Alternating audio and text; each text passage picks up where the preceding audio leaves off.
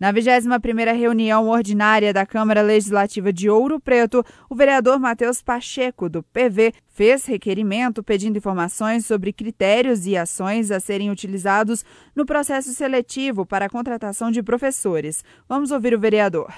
Olá, juiz Idoro. Mais uma vez, satisfação em falar com a Itatiaia e na reunião ordinária desta quinta-feira apresentamos um requerimento que será encaminhado ao secretário de Educação, o Rogério Fernandes, solicitando informações sobre os critérios e as ações que serão utilizadas no processo seletivo anunciado na última semana. Nós sabemos aí que muitos professores do nosso município se encontram sem contratos, né, estão desempregados, tanto os recém-formados quanto aqueles que esperam concurso público há anos. Então, é nesse intuito de dar transparência neste processo seletivo, é muito importante que fique claro quais serão os critérios, já que o Ministério Público né, é, deliberou que neste ano, devido à pandemia, não será, não será possível uma prova objetiva, e sim o processo seletivo se dará por análise de currículo. Então é muito importante saber o que será levado em conta para a aprovação desses professores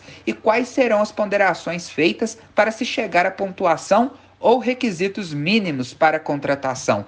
Nós sabemos que há aí é, muitas pessoas precisando trabalhar, principalmente na área da educação, muitos profissionais de educação ociosos. Então é importante que haja transparência nesse processo seletivo e é isso que foi solicitado neste requerimento.